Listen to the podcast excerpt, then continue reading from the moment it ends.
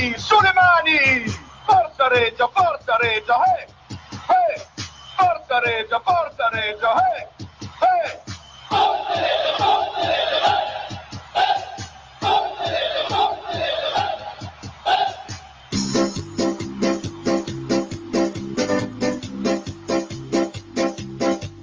Cireggiana sei la mia squadra, sei la mia fede che batte dentro il cuore, noi sempre insieme.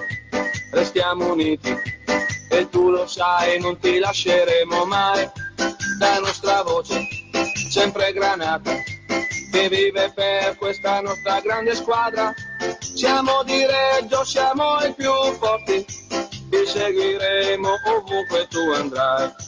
Ale Reggiana, mia Reggiana, Reggiana, vinci per noi.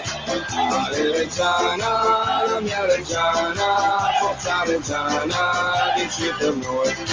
Con le parterre ed i distinti e la tribuna con la tua curva sud.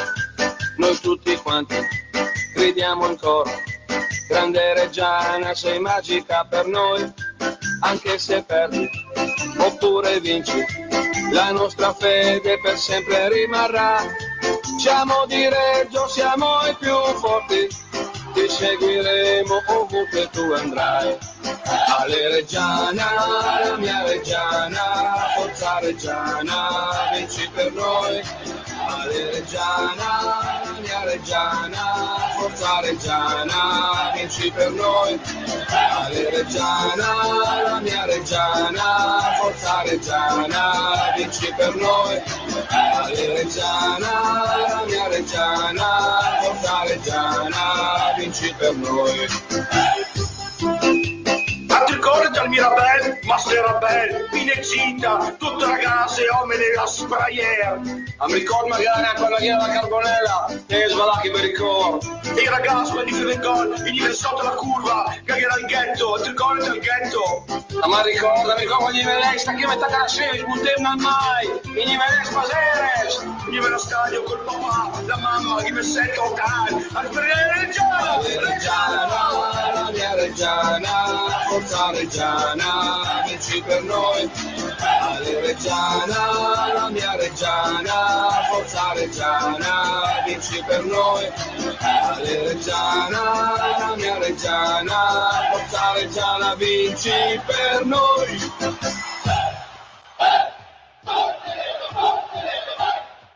Buonasera e benvenuti a tutti i fans della- di questa trasmissione, severi ma giusti, ci stanno già scrivendo, siete ancora solo voi due, un attimo, adesso sta arrivando Cavaz, è in ritardo con la macchina, però insomma, buonasera Ho Lopez, bloccato da un pilomat c'è- c'è il pilo, ma c'è ancora il vigile, C'è il vigile con il piede, appena si libera arriverà anche lui in trasmissione. Buonasera. no, buona- buonasera, buonasera a tutti, abbiamo il buon Cavaz che sta arrivando in macchina, si è perso nei meandri di, di Bosco e quelle parti lì, comunque non vi preoccupate, noi per motivi di diretta anche su Tele Tricolore, il quale ringraziamo il buon Mirko Zucchi che là che ci, Grande aspe- Mirko, che ci aspetta noi a fare la diretta, quindi grazie Mirko e ci accompagnerà anche questa sera in diretta su Tele Tricolore. Quindi abbiamo detto in diretta su Face Regia 1919 per chi volesse guardare la pagina Facebook, scriverci messaggi che noi dopo li leggiamo e Su streaming di Ken Rock e Bravissimo. anche su Teletricolore. Ho fatto anche la pubblicità. Allora, Lopez, eh, intanto ci hanno già scritto un po' di messaggi. Un saluto a Salerno anche. eh. grande. Ci guardano anche l'altra volta ci avevano scritto da Mezzolara, da eh, Trento, Da Budrio. da Budrio. Speriamo che stasera ci richiami il nostro... Ci scrivono un po' dappertutto, noi siamo multinazionali perché ci scrivono anche dall'Argentina, ogni tanto qualche suonato amico si imbosca lì nel lavoro, guarda un po' la trasmissione, ci manda i saluti, quindi No, è vero, insomma, a noi, noi ci piace che alla fine Sì. noi facciamo compagnia, Sì, no? Noi- Rossi che non è mica a posto, dice meglio voi della Champions League.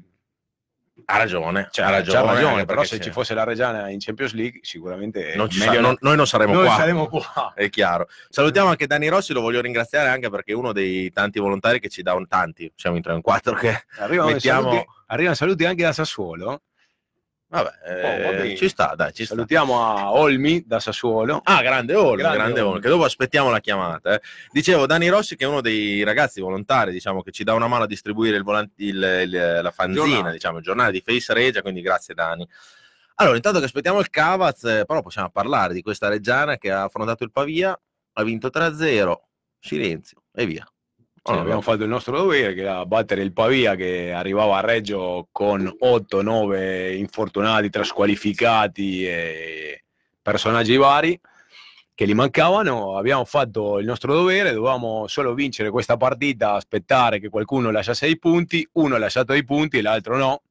Non mollano mai Bravissimo. queste della Pergoletese, Pergocrema o come si chiamano, queste continuano a vincere, hanno vinto penso otto partite di fila e così si fa difficile per il primo posto, ormai già l'avevamo detto prima, Sì, l'avevamo già, l'avevamo già detto, ma che il primo posto dove era andato, avevamo un po' di aspettavamo, un po' ci credevamo, però bisognava recuperare in fretta, questi qua continuano a vincere, non c'è niente a fare.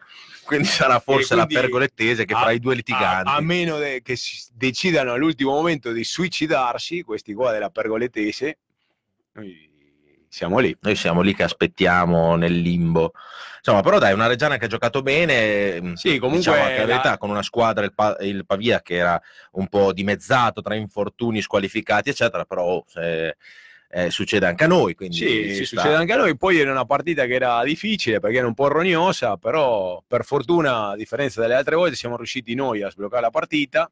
E quando noi riusciamo nei primi 5-6 minuti a sbloccare la partita, dopo la Reggiana inizia a frasse- eh, questi frasseggi, passaggi a volte tanti e inutili, però facciamo girare la palla, gli altri la devono rincorrere e, e si creano degli spazi. E così siamo riusciti poi a finire in, be- in bellezza 3-0. Ah, Vince 3-0, è tornato in gol, eh, cioè è tornato, non ha quasi mai smesso. eh, Zamparo, insomma, è- Amparo, anche Bardeggia, Bardeggia. segna, c'ha la media, come ha detto fu- il grande Franco l'altra volta, c'è una media di minutaggi come i giocatori di basket, sai che sì, sì, sì, i minuti tutto. giocati contro i gol i punti realizzati, lui c'è una media pazzesca. È un super gol di Staiti che forse non voleva neanche fare, però chi se ne frega, lo mettiamo dentro nel calderone, 3-0 per noi e via. Salutiamo anche Emanuele Cigagna che in questo momento ci sta guardando, lui ci segue molto spesso, eh, è venuto anche ospite qua da Sì, noi, sì, Lopez, e tra l'altro prima delle partite noi che distribuiamo insomma da mezzogiorno all'una il, il giornalino nel- nei seggiolini del- dello stadio, di solito ci becchiamo anche se mi becco sempre con Cigagna che è lì che guarda un po' il campo, sai che girano. E lui diceva non è che sei te o io che porto sfiga, che ci passiamo il giornalino e tutte le volte ce lo passiamo perdiamo. Eh, stavolta abbiamo visto 3-0, quindi insomma, Ema, non Quindi, siamo noi ma due. da adesso, da domenica, la prossima partita in casa, se non lo trovi qua con il giornalino, inizia a urlare perché la- Sì, le sì. cavole vanno rispettate. Quindi insomma, tutte le prepartite ci sono io che consegno, io e gli altri ragazzi che gli diamo sempre una decina o quindicina di giornalini da dare a tutti eh, i giocatori, allo staff, insomma, se vogliono guardare le statistiche, eccetera. Sì, non, non durante la partita. Assolutamente Prima, no, perché assolutamente Non no. voglio che facciano un cross e uno stava dormendo perché stava leggendo il giornalino. Sono venuto bene in questa foto qua, no? No, anche perché di foto di giocatori non ne mettiamo tantissime, secondo me guardano molto le statistiche in fondo, dove ci sono i voti, che ci sono le freccette, dove uno chi sale, chi scende, sai che... Non è che sentono poi la pressione, no? È quello, è quello. Se è la pressione di questo, ragazzi, tiriamo via subito i voti. eh, Voti però. 8-8 minimo tutti, sindacale. tutti, tutti otto. Va bene, comunque eh, volevamo intanto anche fare gli auguri al buon Franco Tosi che è 42 anni ormai, ha superato i 40 di, di telecronache con, eh, con la Reggiana, quindi insomma, grande Franco. Ti salutiamo anche un po' noi, i novelli di, di- di- queste cose qua, insomma, è bello, è bello perché quando senti una partita di Franco Tosi e, e quando la vedevi casomai l'anno Sì. scorso su Eleven eh, TV, adesso non mi ricordo, era tutta un'altra cosa, no Lopez? Sì, era una, una tristezza incredibile. Eh, una delle frasi che io mi ricorderò sempre da Franco è ecco che arriva il gol del Cugno, che per fortuna quel pomeriggio lì non è mai arrivato, in compenso domenica ne sono arrivati 20 di, di gol del Cugno. Giusto, Ora, giusto. purtroppo ne parleremo più e avanti. dopo ne parleremo. Però per fortuna parleremo. sono venuti in un giorno X e non quel fatidico 2 o 3 di giugno di tanti anni fa. per fortuna abbiamo, fatidico, abbiamo fatidico. giocato in 11 quella volta lì. che quella volta abbiamo giocato in 11, abbiamo- siamo finiti in 10 perché hanno espulso May, se È vero, non è vero. sbaglio. E è andata così. Tra l'altro giocammo non in 11 ma in 12 perché mi ricordo che c'era chi, faceva, chi voleva fare la tessera, chi non voleva fare la tessera, quindi c'erano teste Sì, c'era, quadre c'era fuori. gente fuori, c'era gente, tanta gente dentro, dentro. e tanto- tanta gente anche fuori. Però dai, è, andata bene così. Quindi tanti auguri Franco e speriamo altre 2 miliardi di telecronache no? da sentire con, con In, in altre categorie Cioè, in- in, altre categorie, Sì. Franco, perché della Serie D già andare a Carpaneto non ne possiamo più anche se non No. siamo andati a Carpaneto a Calvi- io mi ricordo Calvina, che poi è Carpenedolo, che è lì vicino, però... a Ciliberghi anche Mamma mia, Vabbè, dei campi, dei campi impressionanti. Comunque, niente, abbiamo detto questa Reggiana che vince, convince. Nella sala stampa ha ripreso anche, a cioè, abbiamo ripreso le interviste di Franco Tosi, dove comunque si facevano delle domande, si sono fatte delle domande al presidente Luca Quintavalli, dove gli è stato chiesto, eh, presidente, se noi eh, dovessimo andare in Serie C o il prossimo anno dovessimo stare in questa Serie D, in Serie D siamo pronti per vincere perché l'anno è e in Serie C siamo pronti per affrontare la, la categoria, il presidente ha risposto che non ci sono problemi. Quindi, insomma, ci ha un po' rilassato questa, questa intervista, anche se siamo sempre sul chi va là, perché comunque, insomma, servono più forze sicuramente per imprenditoriali per la Serie, eh, per la serie C. Quindi, te Lopez, cosa, cosa pensi di... No, penso che dipende sempre dal campionato di Serie C che vuoi fare, però siamo a Reggio Emilia, non è che puoi fare un campionato di Serie C di salvarti Bravissimo. tranquillo, Bravissimo. stare così, quindi dopo sai che la- poi la piazza chiede sempre, no? Perché se andiamo in C dobbiamo andare subito in Serie B, dobbiamo andare in Serie A, quindi È la classica pia- Penso- piazza che si, inca- si sì, inca- si incavola. eh, si incavola. si si incavola o che vuole dei risultati. Magari la gente non viene allo stadio eh, perché io vengo solo quando vi c'è tanta gente che è così, o poi segue la Reggiana un po', e poi si lamenta la prima sconfitta o le due o tre partite che le cose non vanno bene. Iniziano già i dubbi, i fantasmi, no, non vogliono andare su, non voglio, eh, pa, pa, si parla dappertutto e quindi si fa sempre della confusione Sì, intorno. quindi è vero. Quest'anno è vero, siamo partiti calma, con calma, non avevamo i giocatori, poi volevamo giocare la Serie D perché sennò altrimenti era interregionale o eccellenza, non si capisce che, Non in quale capisce. categoria potevamo giocare. Dopo Bravissimo. cinque giornate già volevamo vincere il campionato. Dopo quando abbiamo ingranato quei 6-7 risultati utili consecutivi, pensavamo di dare la caccia a tutto, poi al- alla prima partita che abbiamo perso con Crema già eravamo già una squadra allo sbando, bla bla bla, bla, bla, distrutti distrutti. abbiamo massacrato tutti, quindi bisogna avere un pochettino di calma e stare tranquilli. Voglio fare un passettino indietro, ritornando alla partita che abbiamo disputato domenica contro il Pavia, non per parlare della partita, ma per parlare di una cosa importante che hanno fatto i tifosi della Reggiana, chi in curva sud teste quadre, chi nei- nei- nella tribuna col gruppo Vandelli, si è stato fuori mezz'ora. Questa mezz'ora perché si è dedicata, diciamo, a stare tra parentesi in compagnia fra di noi, chi in cui sono in curva, quindi in curva e il Vandelli è in, in tribuna. Perché per protestare contro queste veramente 60, 70, adesso non so ancora quantificarle veramente, diffide che sono arrivate, stanno arrivando da Siena.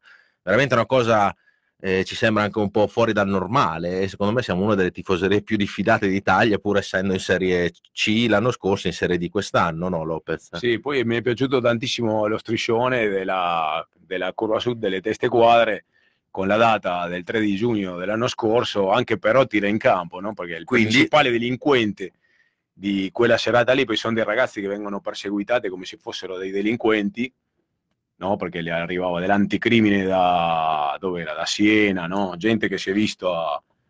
eh, Sì, ci mancano i RIS a noi e poi sì, abbiamo fatto poi forse in magari, in magari l'unica stronzata, la stupidata che hanno fatto è entrare in campo, cioè in un momento così penso che dicono, cioè, tanta gente è entrata in campo ed è ritornato come se dentro che è ritornata dentro subito, non ha fatto niente e quindi sembra un po' esagerata questa, mh, questa repressione costante verso i tifosi, però Tra l'altro, una cosa che ha unito, e questo è stato veramente bello da vedere, ha unito le, il gruppo Mandela e Teste Quadra, hanno fatto una cosa insieme, quindi una cosa, ancora una volta si dimostra che quando si vuole fare le cose insieme è- è- viene sempre meglio, no Lopez? Eh, insomma, sì. si è fatto una cosa uniti, quindi veramente bello.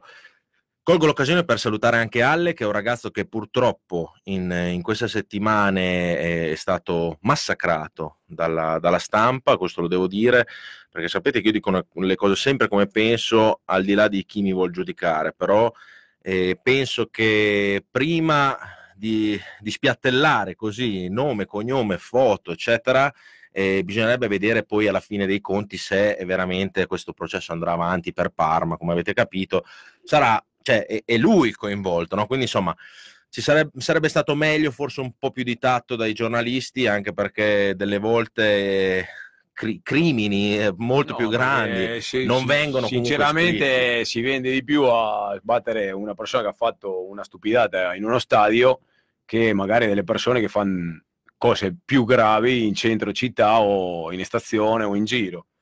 Quindi purtroppo l'hanno beccato, no? non si sa perché finché una persona non viene condannata in definitiva Infatti. è una persona cioè, è, Sì, fin- dice, innocente. E- e fino- fino a quando non c'è l'ultimo grado di giudizio, una persona è quindi- innocente. Quindi, insomma, sbattere così delle persone, però a noi, ci, ormai- a noi ci è dispiaciuto molto perché noi ci siamo messi anche un po' nei suoi panni, con la- soprattutto anche il lavoro che fa. Insomma, eh, si messo così in piazza per due o tre giorni sui giornali con foto, eccetera.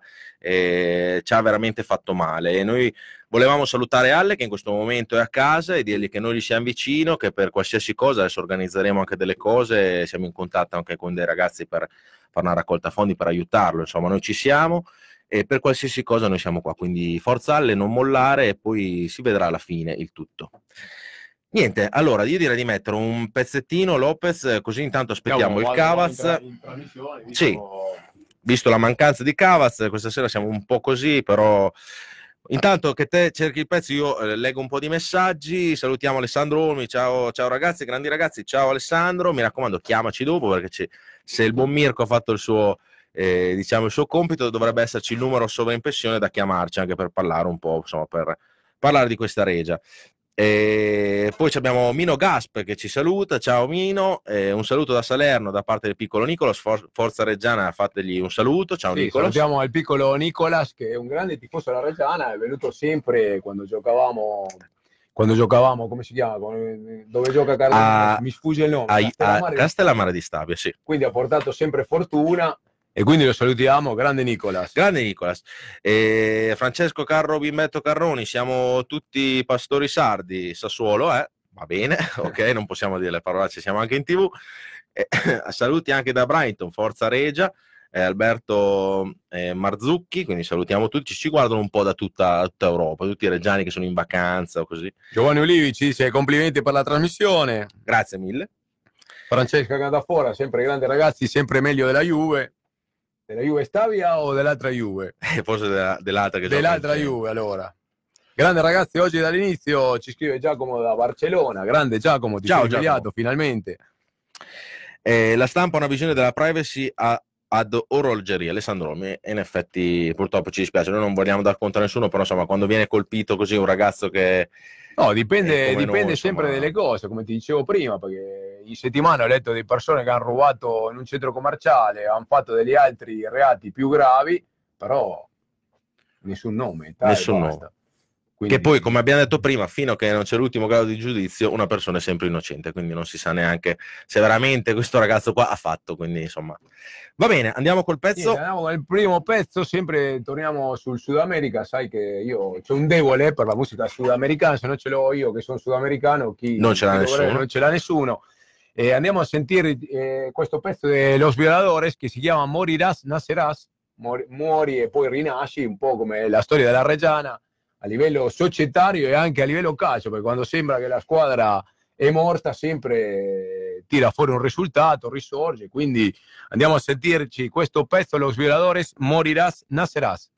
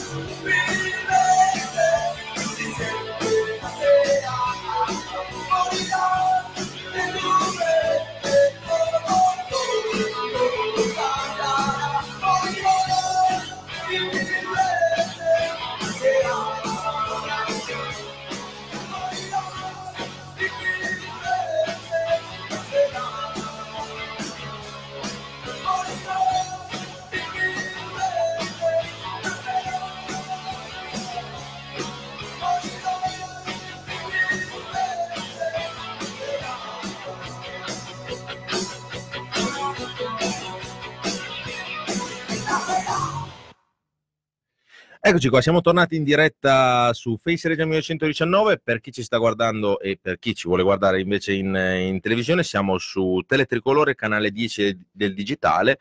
E noi stiamo guardando anche, insomma, siamo, eh, stiamo guardando anche la diretta di, di Mirko su Teletricolore. Ci ha messo anche il numerino sotto con anche il simbolo di Face Regia. Quindi grande Mirko, sei veramente. Un lavoro di produzione atomico. numero uno, num- numero uno, numero uno. Se fossi, se fossi una donna ti avrei già baciato, però visto che è quindi lascia stare. No, comunque, eh, per chi ci vuole chiamare anche adesso per fare due chiacchiere, per eh, parlare di giocatori, per parlare di società, per parlare di quello che volete, noi siamo qua, quindi ci potete chiamare allo 0522 98 17 59 che è il telefono attivo. Allora, vi faccio vedere questa iniziativa che stiamo portando avanti già da tre domeniche, perché questo, è già il, questo qua è stato il terzo giornalino di, eh, di domenica. Intanto, io, sì, Paolo, sì. Eh, intanto diteci anche se vi piace, se volete qualche cosa di nuovo, avete visto che stiamo un po'... Sembro, sembro il mastrotta di Face Regia. eh? Sì, è vero. O no? Ti manca solo la pelata, poi sei a posto. Poi, cioè, sta arrivando? Sta... No, eh, home, it's coming home. È un giornalino che ci prende veramente tanto tempo. Ringrazio Leone, ringrazio anche il direttore perché ci vuole, per fare un giornalino così ci vuole un direttore di giornale che noi giustamente paghiamo, ci abbiamo una casa editrice anche, ci abbiamo anche degli altri ragazzi che scrivono, anche Cerri e tantissimi altri ragazzi, quindi ringraziamo tutti quelli che ci stanno dando una mano a livello gratuito, perché questa cosa I numeri vecchi, la gente che vuole passione. i numeri vecchi, come facciamo? Se qualcuno vuole, deve scrivere all'interessato. Eh, allora, i numeri vecchi per il momento, visto che ne stampiamo 2000, c'è una chiamata, ma adesso aspettiamo un attimo.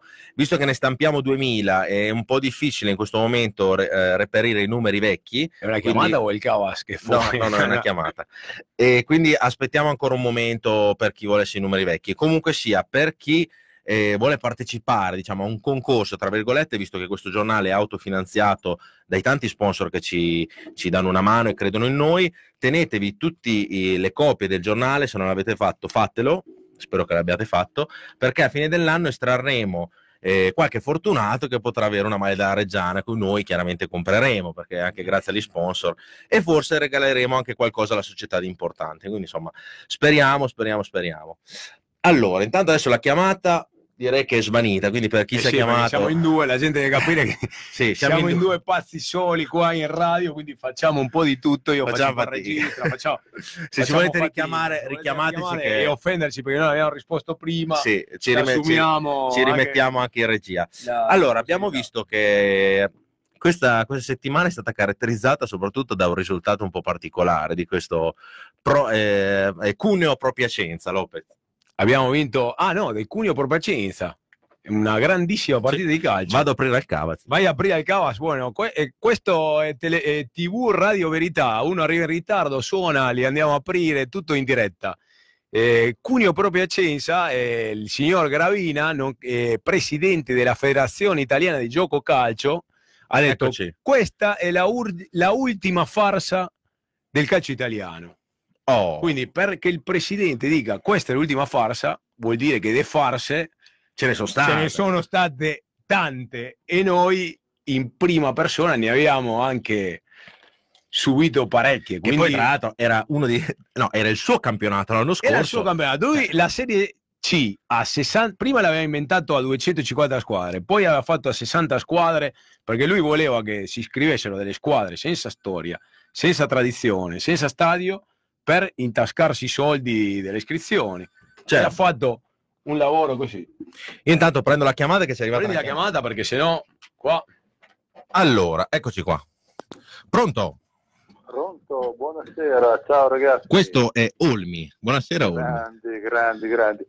Siete fate un po' desiderare. Cioè, mi rispondeva prima mia moglie quando eravamo fidanzati, invece voi mi tenete lì al telefono. Ma ti rispondeva, ti rispondeva tua moglie o il padre di tua moglie? Perché adesso è tu- troppo facile, si mandano i messaggini i bambini con il telefono, No, però cioè, bisogna avere le palle per chiamare al numero fisso della casa. No, bisognava averne tante, no, Eh, no, anche perché adesso in questo momento è arrivato il buon Cavaz che eh, ci darà una mano. Prima eravamo in due, quindi facevamo un po' fatica. Se prima eravamo in due a urlare, adesso siamo in tre, dice la canzone, no?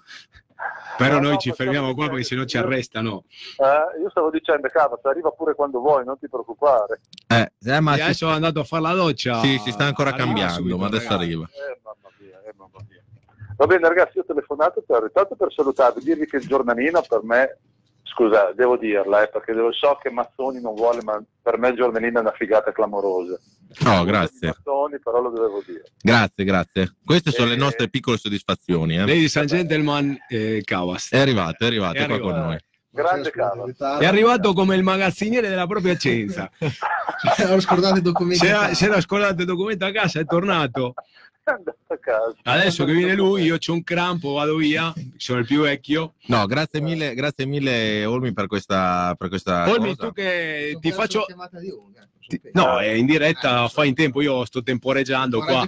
Tu che sei un, un abbonato, un assiduo concorrente al settore Settore- Tribuna Vandelli, Eh, e il tuo posto era occupato, era libero? ma io il mio Come l'hai posto l'ho trovato, trovato- Domenica? L'ho trovato all'interno della Sassuolo Lounge che io quando ci passo davanti mi viene, mi viene il, um, la dissenteria, si può dire dissenteria, Sì, no? sì, Sì, finché sì, siamo così. sì. Non ho detto caghetto, Sì, ecco. No, no, ma... sì, va bene.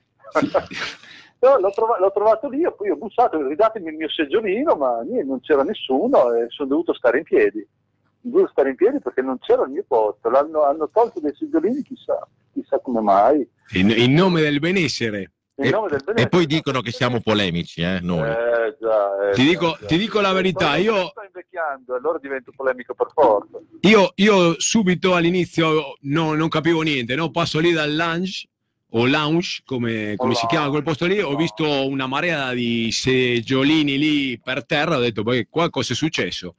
Dopo entro mi trovo un palco come se dovessero suonare i Rolling Stone alla festa del centenario della Reggiana Eh, e qualcuno mi ha detto no, sono i palchi. eh. Allora ho pensato, beh, ha montato i palchi una settimana prima per la partita con la Juve, non sono riusciti in una settimana a spostarlo, sai che ci avevamo ci aveva messo tre mesi per spostare una panchina, allora ho detto, beh, Sì, giustamente. è chiaro, loro, loro mettono il loro tempo. insomma. Dopo uno mi ha detto, no, guarda che sono per gli europei. Allora io ho detto, per gli europei di cosa? Degli under 21 che si giocheranno a giugno.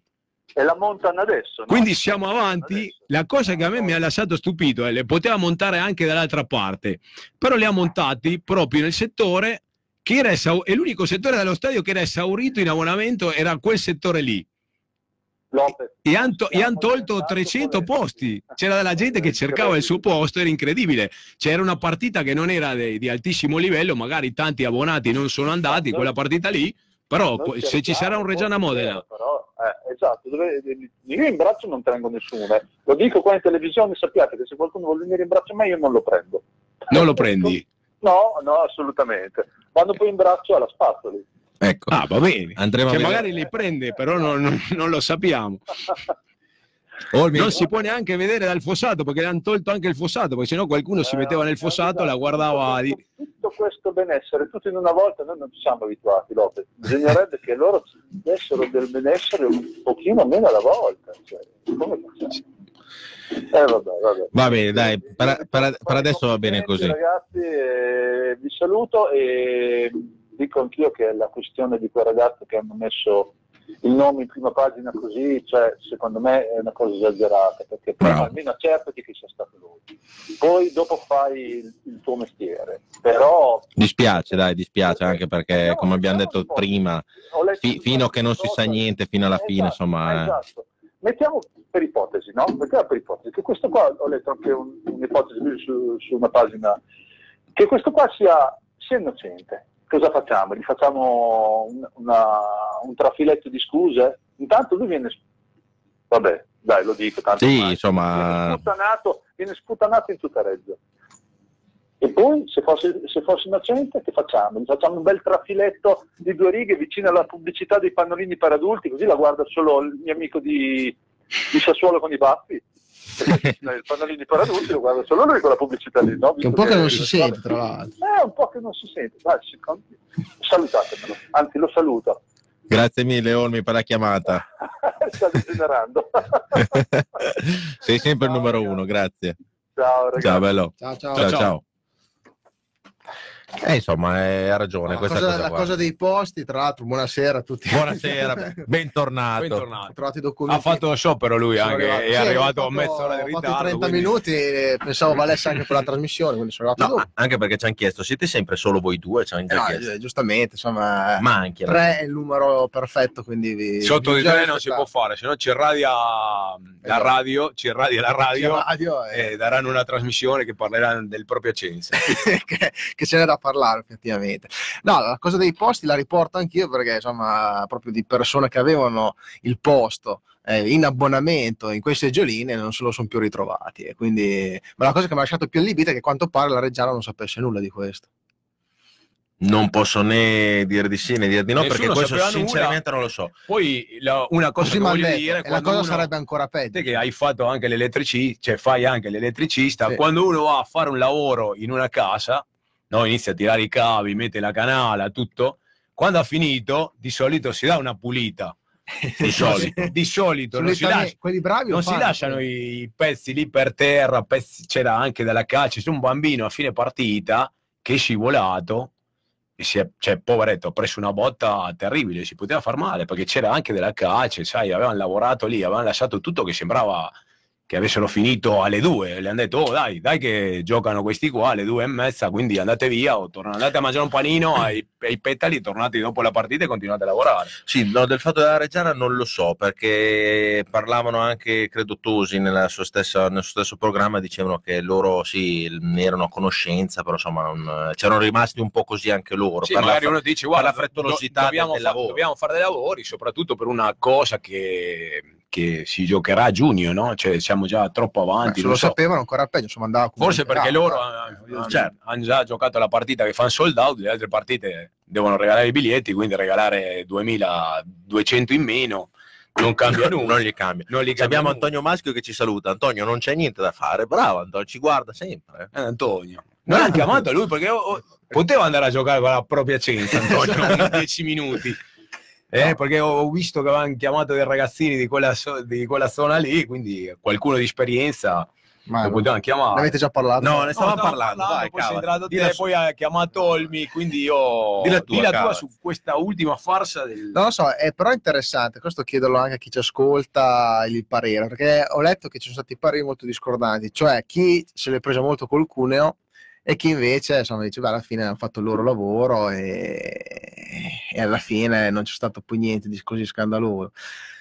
Insomma, secondo me potevano forse evitare, anche perché diciamo che adesso eh, non non so se è stata esclusa la propria dal Sì, sì, l'hanno radiata perché dai- dagli otto che sono andati a giocare, quattro erano tesseramenti fasuli. Sì, c'è- c'è Però, rimasta- no, ma anche quello lì, dolore. c'era un pizzaiolo lì che passava. non so se la partita col Cuneo avrà comunque No, no, l'hanno cancellata L'hanno 3 a 0, cancellata. le hanno tolto anche Ok. i punti al 3 a Cugno. 0. C'era uno del Cugno che ha fatto 7 gol, non Sì, farà mai gol in vita sua, però... No, ma diventava anche un po' falsato il risultato, cioè la, il Cuneo aveva la media rapporto gol subiti e gol fatti da, da promozione, no? per una squadra che è lì che si lot- lotta E il, il- Cugno aveva penso, anche- meno 4, meno 6 e con Sì, questi sì, sì, qua è andata più 16, Insomma, una roba da, da prima classifica. Allora, io domenica testimone, falsa. testimone Lopez, io ho detto, ma cavolo, il Cuno poteva dargli 5 gol e basta. invece, Invece, il Cugno ha mi fatto sono ricreduto perché se non avesse dato quei 20 gol non sarebbe andato nei, nei TG nazionali. non sarebbe quindi- successo niente. Quindi no, io quelli del culo l'hanno anche giustificata così, eh, dicendo che l'hanno voluto fare per far parlare della cosa. Io l'unica cosa che ho da dire a quella del Cugno è che se il primo tempo le hanno dato 17-18 gol, il secondo tempo gli doveva andare altri 18.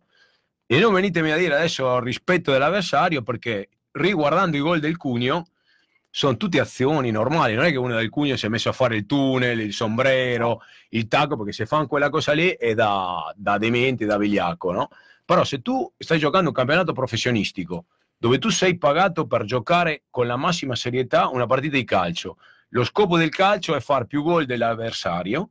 Boh, rispetto dell'avversario sono solo cose in Italia, perché in Inghilterra quando gioca una squadra forte con un'altra squadra gli dà 7-8 gol. Se tu vai a vedere una partita di basket, quando, sta, cioè, quando la pallacanestro Reggiana è andata una volta a Milano, c'avevi 50 punti di differenza. Non è che quelli dal Milano hanno detto, beh, dopo Sì. gli abbiamo dato 10, li teniamo là. Quindi anche quello lì vuol dire rispetto dell'avversario e, e dello sport e e della gente che ha pagato il biglietto per andare a vedere la tua squadra. Poi, se gli altri si presentano in sette in un campionato professionistico dove dovevano pagare una fiduzione, dovevano pagare gli stipendi e tutto, cioè non è colpa del Cuneo, non stiamo parlando degli amatori che si sono trovati a giocare, allora dai ragazzi, dopo andiamo... La domanda che mi faccio io e che vi, vi do anche a voi così, ma Gravina, ma che è andato a fare il presidente di Lega quest'estate, giusto? È stato eletto quest'estate. Cioè, non lo sapeva tutto questo frambusto di Serie C. L'anno scorso non era in Serie C, non era il presidente di Lega in Serie C. Non lo Allora, sapeva voglio dire- neanche lui era il presidente della Serie C. Allora, Lui voleva ripescare tutti, fare il campionato bellissimo e vendere le partite, perché il primo anno, non so se ti ricordi, ci facevano vedere le partite gratis su, su internet, poi dal secondo bisognava fare l'abbonamento, no? ti dovevi abbonare a questi canali qua. La gente pensava, lui pe- avrà pensato che la gente si abbonava a internet per vedere Pro Piacenza Cuneo. No, che tra l'altro il suo presidente ha detto io l'ho iscritta per fare un favore. A Sì, chi? quasi come se non sapesse neanche lui cosa stava. Quindi a- adesso, chi? A chi? riguardando questo qua, mi viene da dare la ragione a quei dementi, due dementi americani che ci hanno lasciato in Serie D, no? che in una estate di follia e un po' imbevuti hanno detto fare calcio in Serie C in Italia è da dementi, cioè, purtroppo hanno avuto ragione. C'è sempre qualcuno se- demente. eh, c'è sempre uno, qualcuno più Sì. demente, perché se hanno iscritto una squadra che non aveva la, la fiduzione, perché adesso stavo leggendo che in tante squadre c'è una finanziaria che danno dei soldi, fanno un giro atomico di soldi per iscrivere la squadra in Serie D per prendersi i soldi, cioè però nessuno controllava niente. Cioè il Matera era già un paio d'anni, l'anno scorso era il Modena, già con il discorso del Modena, una, citt- una società importante con una certa storia e tradizione, cioè non è che era fallita una squadra come la propria Piacenza, era fallito il Modena, una squadra abbastanza importante. Lì era un campanello d'allarme, no? andiamo a vedere il campionato, come siamo messi, come sono messi. Invece hanno scritto delle squadre, iscrivevano scritto delle squadre. Il Matera che è fallito, il Le squadre che non pagavano, ci sono delle squadre che c'è in tutto, penso ci sono 70 punti di penalità perché non pagavano lo stipendio o non pagano la fiduzione, la fasula. Allora, che campionato di Serie C facciamo, stiamo a fare? Cioè, Cavolo, non, ha, non ha più senso. Io vedo Cavazza ammutolito. No, beh, sono cose che effettivamente prendersela col cuneo conta fino a, cioè, conta poco. Cioè, No. bisogna prendersi con chi ha permesso che la propria Piacenza si iscrivesse a questo campionato, sapendo benissimo la, la storia. fine, questa che qua, perché anche, fare, anche sono, sono andati a prendere come quattro- propria Piacenza altre squadre, Matera, insomma.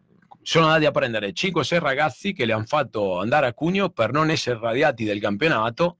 Cioè avevano 7 giocatori perché era- avevano già saltato 3 o 4 partite, questa era la quarta, era il, Tra l'altro, per dire basta. la foto che rimarrà negli- nel- nella storia diciamo, del calcio della Serie C, questa foto di questi ragazzini qua, il portiere Con il che c'era la massaggiatore. pancia, Portiere che c'era la pancia. il che- massaggiatore numero 10. a me non mi hanno pelato. chiamato, io sono incavolato con la propria chiamare Già sono il incavolato perché una volta abbiamo fatto 2 a 2, ci ha rovinato il campionato. Una domenica mattina mi sono alzato al mattino, abbiamo sbagliato due rigori anche È quella vero, partita lì.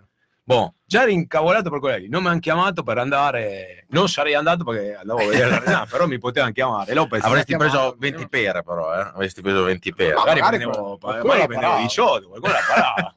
Salutiamo Marco Pastore che si è collegato con noi in questo momento su- su- nella diretta. Gli vogliamo chiedere intanto come stai, perché insomma sappiamo che ha avuto un piccolo infortunio. Se ritorni presto, se ci sta ancora guardando e non è già uscito, è già andato a letto. eh, però.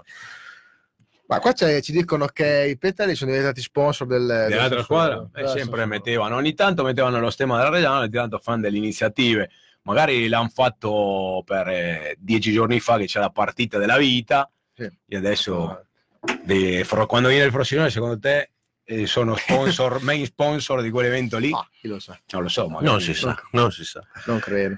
Allora, ci scrivono degli altri messaggi. Dario Bu- eh, Buccheri ci scrive: Domenica bellissimo lo striscione Perotti era in campo. E Eh, effetti- quella- Sì, è stato uno striscione bello. Cioè, applaudito da tutto lo stadio. Sì, sì, eh. molto intelligente. senza proprio- offendere è nessuno. stato non offensivo e molto intelligente, quindi è stato, è stato veramente un bello, bello striscione, insomma, almeno quei 30 minuti ha dato anche una visibilità insomma, anche un po' più forte, forse a- al punto di vista, poi insomma un po' di tutti, poi penso ne abbiate parlato. No? Sì, ne abbiamo parlato Sì. prima, poi tra l'altro lo stesso Franco che, insomma, che lui fa sempre le telecronache, che insomma, vi- mh, sente anche un po' il, il calore della gente, soprattutto nel nostro stadio. Insomma.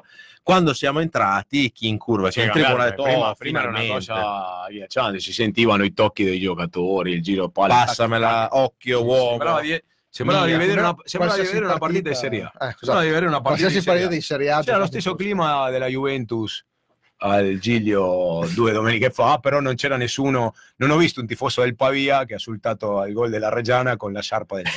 No, No, quello lì, quello non è successo. quello lì si è risparmiato. Comunque scrive Andrea Morvegno, un grande amico del Boca che era incavolato anche con il Cugno perché lui, tanto lui come me, avevamo giocato over 20 e mezzo. Ecco, Quindi eh. diciamo, io ho giocato lo stipendio, ho detto il eh, Io ci Propiacenza prenderà 21 gol, Ne ho presi vede 20. ne ha preso 20. Vabbè che se, non so- sono- se è finita tutto in, in niente, un Parma Ancona, direi che sa che avete vinto qualcosa. 2-0, dai, cioè, Cuneo, Cuneo lo sapevano tutti. proprio Piacenza può anche andare avanti. Allora, Cavaz, abbiamo parlato prima un po' della partita, visto che sei arrivato da poco, della partita di domenica, se vuoi darci un po' la tua così. Beh, eh, fa- finalmente Opinione. almeno abbiamo vinto questo. Ecco. questo insomma ci voleva almeno per, un po' per l'ambiente, un po' per in generale, perché c'era veramente un po' di tristezza. eh. Del Ah, pessimismo del anche di pessimismo. tanta gente. Non è che sia cambiata molto, Non è però cambiata molto, abbiamo guadagnato due punti sul Modena che comunque schifo non fanno in ottica al secondo posto.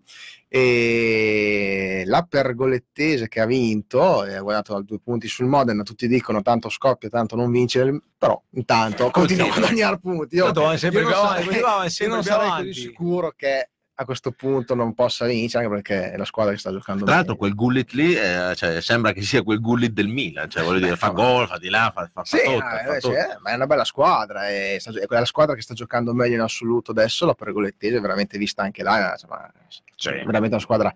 E quindi se continua così, secondo me andrà a vincere il campionato, poi è vero che insomma, ci sono ancora tante partite per eh, anche il Modena, però eh, secondo me sta giocando, sta giocando il calcio migliore, in quanto noi, insomma, abbiamo anche incontrato una squadra, poverino il Pavia, che è lontana parente del Pavia dell'andata, eh. Una squadra... Va bene, però una volta possiamo dire abbiamo trovato una squadra che aveva 8 9 qualificati, perché Eh. di solito troviamo sempre le squadre che sono in forma in quel momento lì infatti- e la prendiamo. Una volta troviamo una squadra che sta che andava peggio di noi, che stava facendo schifo. No, però Ci lamentiamo, no, tutto tiriamoli tre gol, no. abbiamo fatto il nostro abbiamo no, no, fatto la abbiamo nostra fatto partita e abbiamo vinto. Siamo riusciti a sbloccarla subito, perché se no, sai, dopo passano 10-15 minuti e la gente inizia No, Eh, eh, eh, anche passaggi. perché la cosa fondamentale è arrivare a fine campionato in modo insomma decoroso e soprattutto cercando di almeno, Sperare, almeno, avanti al Modena, insomma. almeno a cercare il secondo posto e soprattutto anche in vista del derby che si avvicina poi pian piano quindi sarà una partita importante cercare di arrivare lì eh, perché devi rimanere lì quindi Sì, anche per dargli un senso a quella partita, no? Non arrivare, cioè, Esatto. quando abbiamo perso l'andata a Modena, la prima cosa che mi è venuta in mente, ho detto, adesso sta a vedere che questi qua prendono il largo, iniziano ad andare via e ci tocca vedere dopo la promozione del Padova che sono venuti a Reggio a esultare, vedere anche i cugini di Modena che vengono a festeggiare la, la promozione da noi. Modena, tra l'altro, che è uscito in contestazione in quel di Crema, eh, perché io ho visto la partita, a fine partita sono stati Sì, fischiati, sì, sì. eh, quindi insomma anche da loro non c'è un Eh, bel no. Sicuramente sono più avanti di noi, quindi meglio che noi, Sì, io, però insomma... Io ho visto un paio, un paio di partite del Modena. Il Modena, cioè la Pergoletese mi è sembrata molto più squadra, un 11, con- cioè ognuno sa quello che deve fare.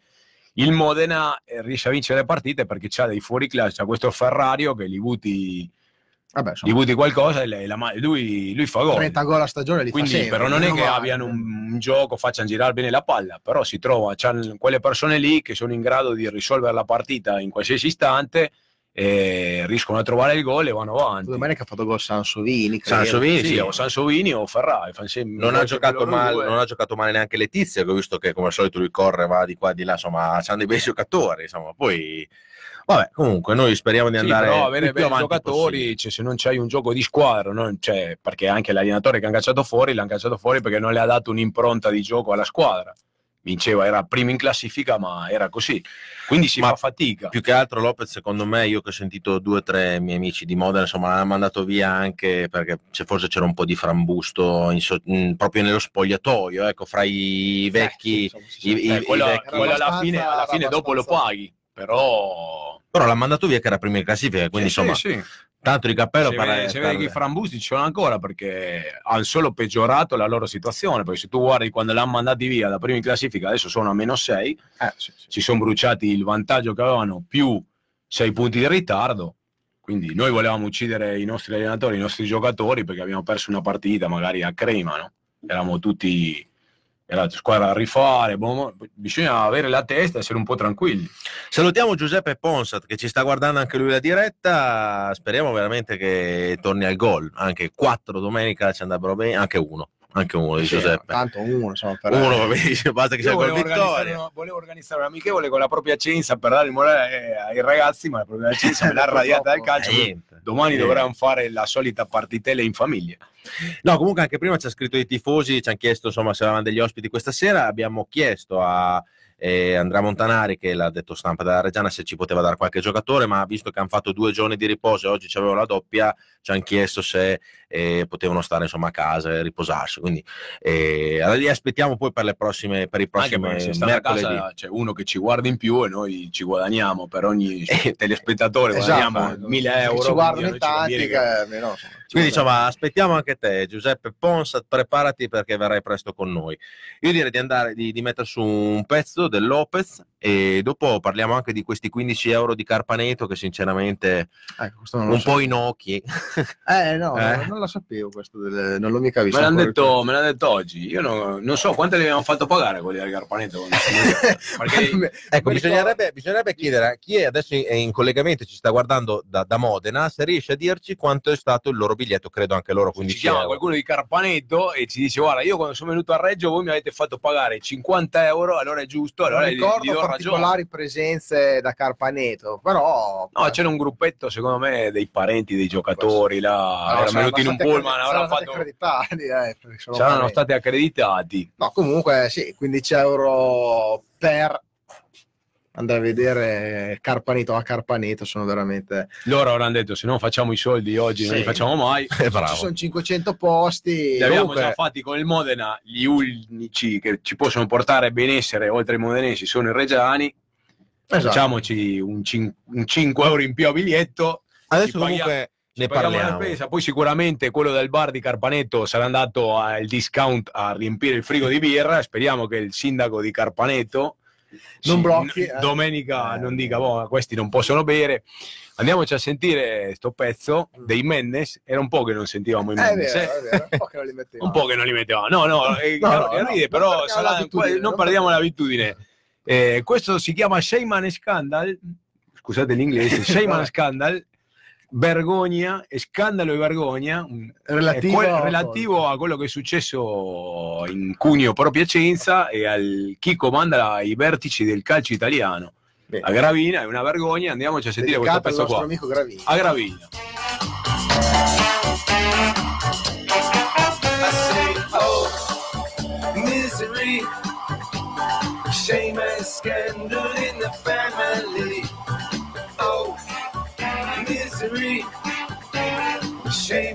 Scandal in the family. Down in Trinidad, there was a family with much confusion, as you will see. A mama and a papa and a boy who was grown. He wanted to marry and have a wife of his own.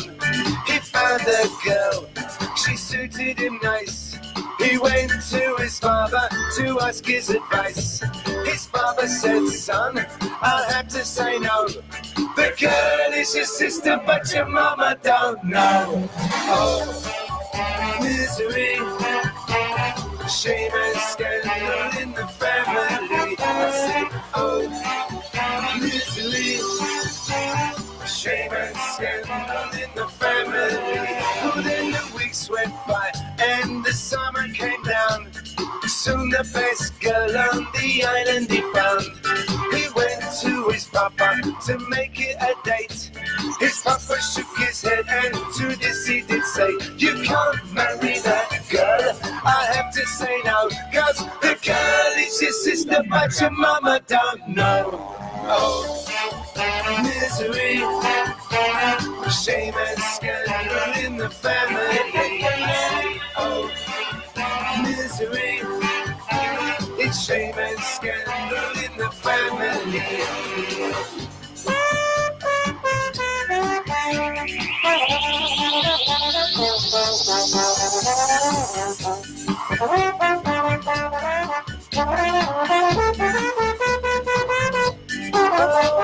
He went to his mama, he covered his head. He He told his mum what his father had said. His mother, she laughed. She said, Go, man, go. Your daddy ain't your daddy, but your daddy don't know. Oh, misery. It's shame and scandal in the family. Oh, misery. Shame and scandal in the family. I say, oh, oh, misery. Shame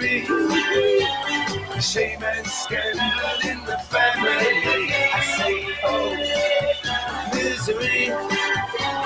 Shame and scandal in the family. Tornati in diretta con Severi Maggiusti, in diretta su Face Regia 1919 e anche su Teletricolore per chi ci vuole seguire dalla TV sul canale 10 del digitale. Questo messaggio che è arrivato qua è interessante. Roberto Scire dice: eh, La Covisoc non ha visto i 250 milioni di deficit del Parma Calcio o non ha voluto vedere. Poi fanno le pulce al, Vice- al Vicenza per 2 milioni. Il Modena era in deficit di 13 già in B il paracadute dalla Bielice li ha salvati per un anno. Squadre in deficit in B devono fallire in B. Ma c'è un paracadute dalla B alla C perché io sapevo che c'è un paracadute dalla A alla B. Infatti, quando, il, Credo- Paler- quando il Palermo retrocesso un paio di anni fa, eh, non so se vi ricordate, l'ultima partita giocava in casa con l'Empoli che era già retrocesso.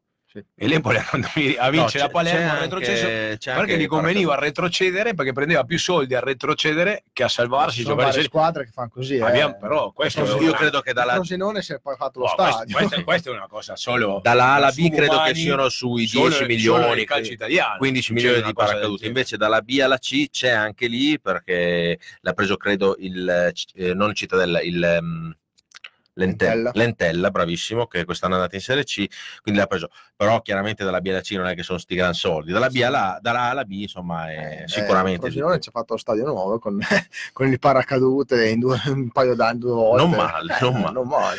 Allora, vi dicevamo, parliamo di, questo, di questa trasferta di Carpaneto che intanto mh, vi, vi diciamo un po' così come, come prendere i biglietti, eccetera, vediamo un po' le info trasferta. Allora, saranno a disposizione 500 biglietti per, eh, eh, per chi volesse andare a Carpaneto Piacentino a vedere questo incontro.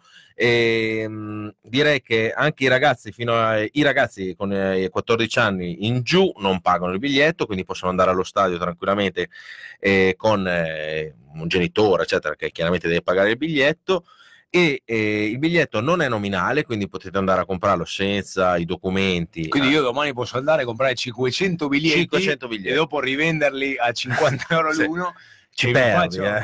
Eh, va bene, Ci però, però per amore questo No, no, non Potresti fate, farlo. cioè, che nessuno venga a pensare adesso, dopo mi arrestano perché penso, fa- faccio apologia. fai, eh, no, no, fai il, liberi ticket, ticket, ticket bagarinaggio, bagarinaggio. Bravo.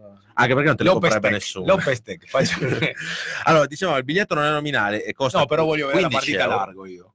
Ti faccio per- 500 biglietti, mi sdraio da solo. da solo. Non so se l'Elisa è contenta che tu Beh, vai vieni anche lei, veniamo in due. ma e- bu- butti via 5-6 mila euro così di biglietti per Carpaneto però eh, biglietto non nominale costo 15 euro adesso parleremo anche del costo perché è veramente incredibile orari di prevendita dovete andare in via Giglioli Valle 4 la sede del- della Reggia Audace quindi eh, è lì per andare a Sesso prima del, del- del sottopasso come sapete tutti da mercoledì 20 febbraio a venerdì 22 febbraio 9, 12 per quanto riguarda il mattino, 14, 30, 18 per il pomeriggio. Chi eh, fosse, volesse andare a prendere anche sabato può andare dalle 10, dalle 10.30 alle 13. Domenica, Domenica, molto probabilmente, come hanno fatto a Lentigione, se non venderanno tutti i biglietti, quindi apriranno. mediatico. Ecco. Gli ospiti dicono: Noi i biglietti li vendiamo, poi uno, eh, poi arriva la domenica. Se, cioè, ovviamente si avanzano gioco biglietti. psicologico, sai, quando vuoi venderli più dice occhio perché poi dopo no- non se ne trovano più, dovete prenderli subito, poi in realtà dopo se non sono finiti. Il mio dubbio, il mio Ah, dubbio qual è? Che eh, secondo me delle volte ci è capitato no? che il biglietto in prevendita è costato di più di quando Di tu vai di allo stadio. vai allo stadio. Eh beh, Quello certo. era stato una volta. eh, fate la tessera del tifoso, avrete il canale preferenziale per fare il biglietto. Poi non facevano la tessera del tifoso, vendevano il biglietto a 15 euro.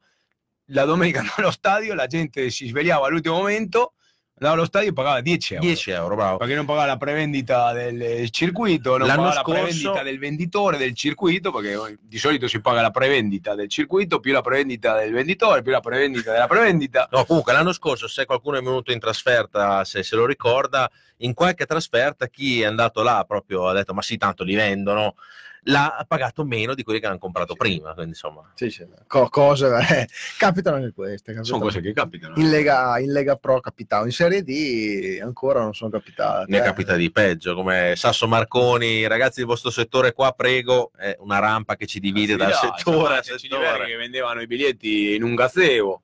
Bravissimo. Eh, cioè, abbiamo- le abbiamo viste tutte praticamente. Beh, insomma, se- Ci se- manca solo lo stadio, però l'abbiamo visto l'anno scorso in un amichevole Albinea che c'era offerta libera, tu entravi, c'era lì, però era una partita amichevole. Quando arriveremo anche, anche in Serie D, prima o poi...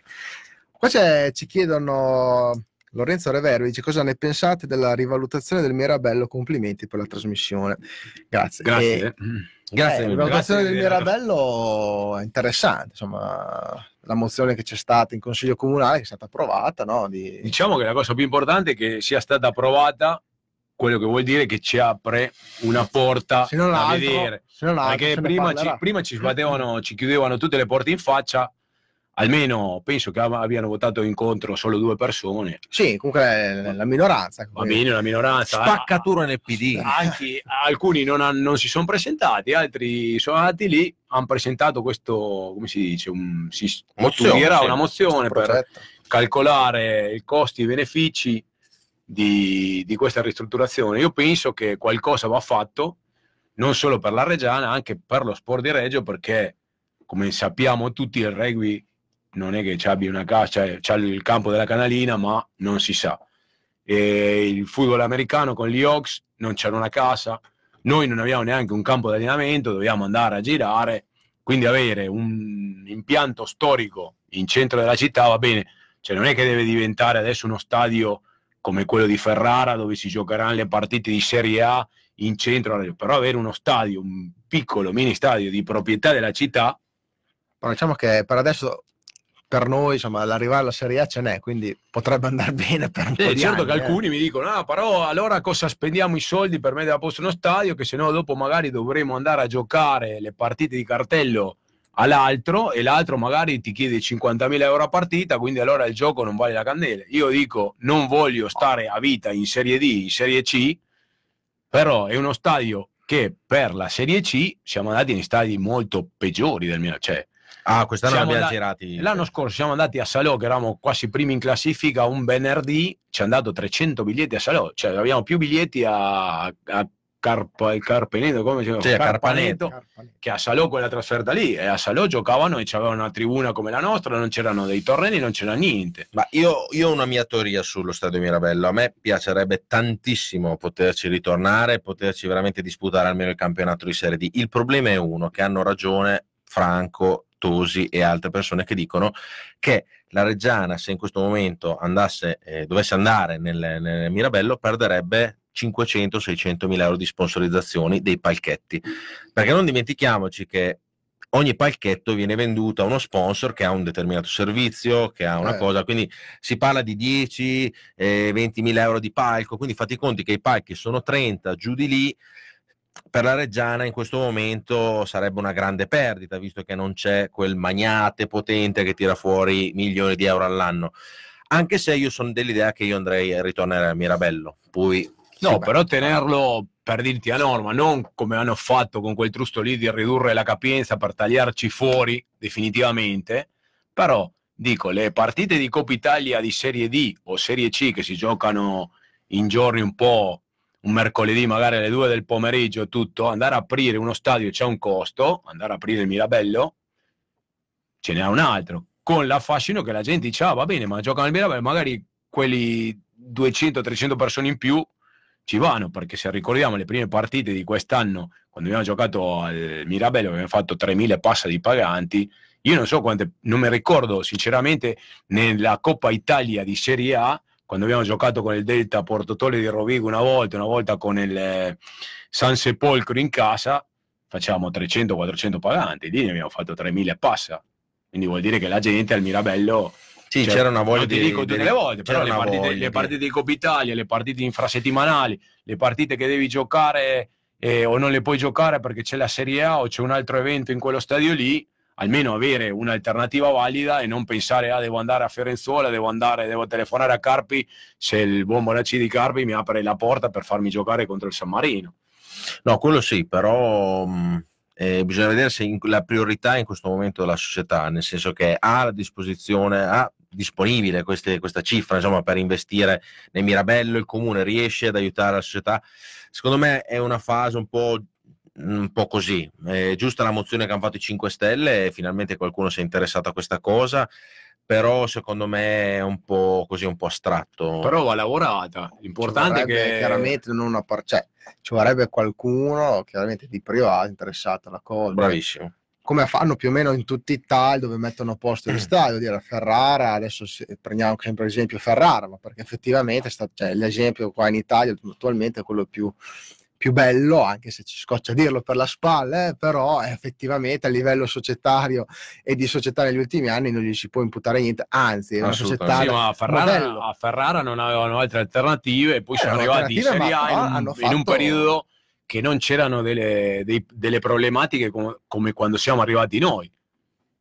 Perché Però- nel 90 e passa ti rompevano va per bene. qualsiasi certo. Però comunque, ci ha costretto a comunque costruire. è la dimostrazione che volendo si può fare tutto. Insomma, Assolutamente è chiaro che Mirabello sarebbe praticamente da ricostruire, che non è poco.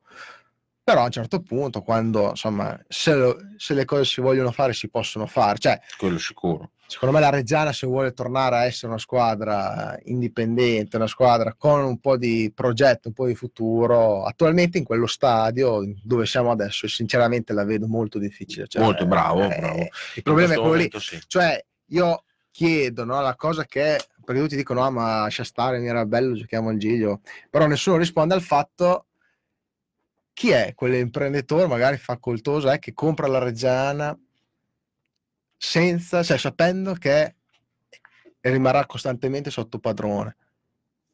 Cioè, che ci si può svegliare un giorno all'altro e, e trovarsi 3.000 posti in meno allo stadio, trovarsi una cosa cambiata.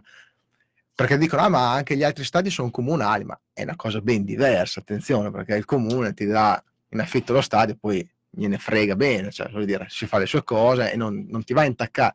Qua si tratta di un padrone che ha la propria squadra di calcio, che gioca in Serie A, che fa il bello e il cattivo tempo. Tu sei tre categorie, quattro categorie sotto, sei in confronto a lui, Una mosca. società, una mosca.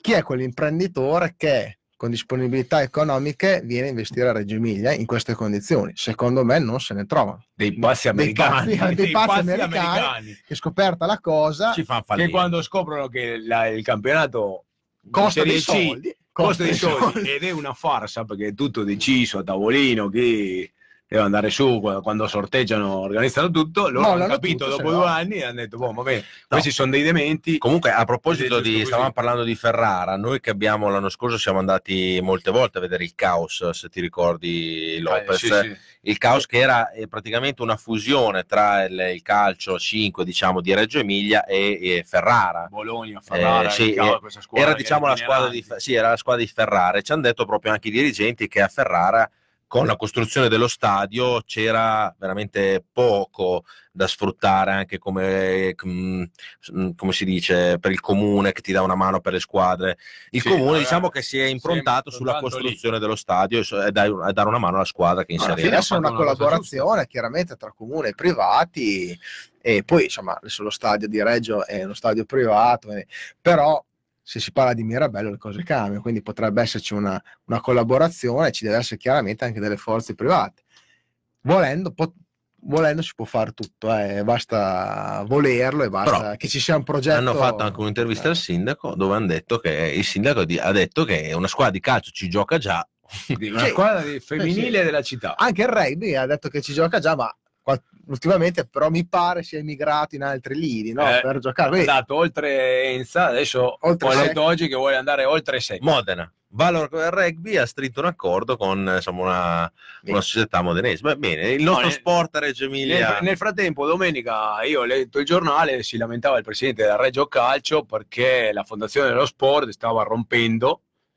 e quindi rischiavano tante società di Reggio di saltare per aria. Allora io mi chiedo a cosa serve la Fondazione dello Sport se non abbiamo uno stadio non abbiamo un campo di allenamento per la principale squadra della città, non abbiamo niente, si lamentano anche le squadre amatori o delle squadre che giocano in categoria, allora a cosa serve? Un ente pubblico che io sono andato a vedere è l'unico comune in Italia che c'è una fondazione per lo sport, siamo noi.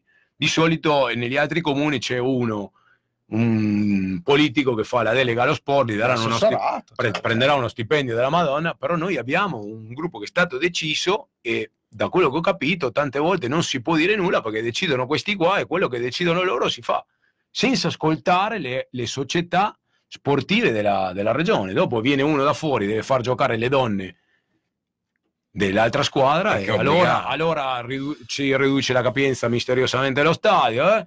Dopo hanno detto che il campo, il terreno di gioco non era in condizioni perché avevano fatto dei concerti. Io sono andato a vedere gli Max Pezzali due anni fa, penso che quest'anno hanno suonato in Eramaro, non perché hanno giocato una partita di calcio un mercoledì sotto 30 centimetri di neve. No, era un concerto da, da sette mesi fa. Quindi secondo me va rivisto tutto. È quello che fa la gente poi venire sempre il dubbio, no? Perché dice, "Eh, la regione la cacciano sempre fuori, sempre fuori, ma intanto gli altri continuano a giocare qua e com'è la storia? Gli altri sport di Reggio non esiste nessuno, esiste solo chi fa la Serie A e chi fa la Serie A anche femminile. E lo sport locale qual è? Qual è il futuro de- Eh, questa è una, è una bella domanda. Aggiungo anche che secondo me chi dice che non si può tornare in centro con lo stadio perché lo stadio è in centro, una volta c'era, era diverso, ma adesso è- il calcio è cambiato, è cambiato anche la- la- il TIF, insomma, Il modo di vedere. Cambiate tante tutto. cose, riportare il calcio in centro, forse negli anni 90 quando si è cambiato, si è andati via da... Si era poi arrivati all'esasperazione, effettivamente, anche il discorso tifoseria e tutto quanto. Adesso si è, è calato, in- cioè, in questi anni è calato tantissimo. Poi è calato tantissimo molte tutto. squadre hanno lo stadio in avevano lo stadio in centro. Eh, Sì, avevano- ma e, e adesso chi ce l'ha lo sta mette- non li sta costruendo nuovi fuori dalle Sì. città, li sta mettendo a posto quelli che ha in centro. Cioè, Sì, gli unici sono verità. stati quelli del Frosinone perché avevano uno stadio piccoletto, il Teramo quando siamo andati la prima Sì, volta era uno stadio piccoletto in centro città, dopo Parliamo però di ha- hanno rifatto un po' piccoli- di, sì, di piccole realtà. Allora, ci manda un messaggio Incio Marche che ci scrive: Tosi ha detto una cosa giustissima lunedì sera. Se non eravate, se, se non entrava in campo la politica, noi eravamo in Serie A. Eh, noi lo diciamo da tanto tempo, eh, da quando anche insomma, storia eh, nota, dal Cine è venuto anche qua a dirlo. Insomma, la politica ha bloccato purtroppo lo sport, il calcio a Reggio È quello Emilia. che dico io. Poi magari eravamo in Serie C o in Serie D lo stesso perché magari il pazzo di Dalcin comprava 17.000 e certo. portava a distuta 17.000 giocatori, si spaccavano tutti, retrocedevamo e allora uno può dire sì, siamo finiti in Serie D perché siamo un branco di incompetenti che non, abbiamo- non sappiamo gestire una squadra di calcio. La verità è che siamo stati i primi in Italia a costruire uno stadio di proprietà, no? E alla fine adesso ci troviamo a giocare in Serie D con, una- con un'altra squadra di un, di un paese che gioca in Serie A nello stadio che abbiamo costruito noi, no? Sì, sì, no, è... come sono andate le cose, poi lo- insomma, ormai è noto, è, arci, è arci Italia. noto, dove, dove saremo non, non si sa, sicuramente insomma, qualche dubbio ce lo possiamo avere, no? che saremmo messi forse un po' meglio di, di adesso. Questo... Direi di sì. Leggiamo questo messaggio, poi cambiamo argomento, parliamo del centenario. eh. Marco Rainieri dice la Fondazione dello Sport deve gestire fondi pubblici per tutti gli sport di base. Il calcio veicola molto più degli altri sport che senza la fondazione sparirebbero. Beh, insomma, ripeto, cioè, come abbiamo detto, in tutte le città si fa senza fondazione dello sport e sparirebbero semplicemente. Infatti Sarebbe andava- qualcuno- andava- andavano gestiti bene, però stiamo pagando a dei privati per gestire i fondi, i fondi pubblici. Perché alla fine è quello lì e poi decidono loro. Cioè, è stato gestito tutto malissimo perché da quello che ho capito anche quest'anno, quando hanno fatto, hanno consegnato il, pala- il palazzetto allo sport, non ha vinto l'asta e non se lo ha giudicato la pallacanestro Reggiana che ci giocherà, posso capire perché dopo ci gioca il volley, ci giocano delle altre realtà de- dello sport provinciale, però anche lì che la squadra principale che utilizza il palazzetto non sia quella che possa decidere quello che fare o no, deve passare tutto da, da un ente che... che magari Mm. può anche essere utile, però non- in Sì, sé può anche avere guarda- la sua utilità. Però diciamo che forse, forse non è stata non funziona così Diciamo bene. Fino adesso la Fondazione dello Sport non ci è mai venuta incontro, dai, su, e anche per, mi ricordo per i campi di allenamento per le giovanili, insomma, abbiamo, No, lì- l'anno scorso abbiamo veramente penato per far allenare dei ragazzini della, della scuola calcio di Beppe Alessi, insomma, ci piacerebbe un po' che questa Fondazione dello Sport sia veramente per lo sport di tutti e per tutti, non solo per alcune società che via, hanno... che facciano un passo avanti, si facciano Ecco. vedere e dicano le cose come stanno, perché nessuno sa niente, non si capisce niente, chi se si fa un bando, se non si fa un bando, poi alla fine allo stadio giocano le Sempre, donne della Serie A, sempre sempre, gli stessi. Allora, direi di cambiare argomento, che anche questo è un argomento che ci avete scritto in molti sulla pagina di Face Regia, anche nei commenti. Questo centenario, insomma, questo centenario è un po' diviso anche qua, un po' i tifosi, vuoi un po' per risultati un po' eh, così, eh, altalenanti e questo primo, primo posto in classifica che si allontana sempre di più. Ma c'è anche chi insomma è carico per festeggiare quel centenario. C'è stata un'intervista anche di- del presidente della, della- della Reggiana su Telereggio dove ha svelato un po' queste, queste novità che si andranno a festeggiare, mh, che verranno nel corso de- dell'anno per il centenario della Reggiana. Quindi ha detto che ci sarà un motociclista famoso, un eh, cantante famoso, non so se nostrano o no, e comunque tante iniziative per eh, fotografie, con fotografia europea, secondo me, e tante altre cose per questo centenario. Voi cosa ne dite? anche ha parlato. Sì, amichevole, amichevole che secondo me Squadre- verrà disputata sì con una squadra di Serie A importante. Non sarà mica una corda anche lì per il Sassuolo per tirare Attenzione, dietro. quale squadra importante in Serie A? Perché No, io dico Sassuolo, però può essere che, che rientri nella, Sarebbe- nella sarebbe corda. veramente- No, Penso che sia l'unica squadra che può riempire lo stadio, perché andremo tutti a mandarli a quel paese. Quindi, se viene Cristiano Ronaldo non mi frega niente, però se viene la squadra del... No, a me mi è venuto in mente la Juventus perché ho detto, eh, casomai, io mi ricordo quando si sono messi tra parentesi d'accordo per l'affitto dello stadio, c'era no, un, eh, il Sassuolo vi viene incontro con eh, giocatori giovanile, una squadra che vi possa fare un amichevole, quindi l'incasso va alla Reggiana, quindi lo- mh, fondamentalmente l'affitto torna indietro, però mi è venuto in mente questo, però non lo so. Cosa ne pensate di questo centenario? È giusto festeggiarlo? È giusto spendere soldi per questo centenario? Io ti dico e ripeto adesso, siamo in diretta TV, quello che ho detto la settimana scorsa. Io finché non si chiama AC Reggiana 1919, non so che centenario possiamo Sì, festeggiare. Diciamo che Cioè, quella molto, è la cosa più importante per me in questo momento. Lì, eh. Poi se ci chiamiamo AC Reggiana 1919 e viene a cantare il Cavaz eh, al posto di, un cantante di altissimo canta livello, No, No, no, infatti però- io non auguro a io nessuno al centenario voglio, voglio il Cavas che mi canta ubriaco sopra i leoni di Piazza San Guarda, Prospero. Vengo, se riacquistiamo il marchio e teniamo i soldi per cantiamo, cantiamo noi, A, facciamo, eh, cantiamo bene, noi, cantiamo Rhapsodia, Bohemian Rhapsody di. Piazza San Prospero. non c'è problema. Perché anche questo discorso qua ha diviso molti tifosi. C'è chi dice non spendiamo un soldo per il centenario, ma spendiamoli per il marchio, per la squadra del prossimo anno se siamo ancora in Serie D. È chiaro che io ho pensato un po' e che per me, io son- sono da, da quest'idea qua, no? di spendere soldi per la squadra.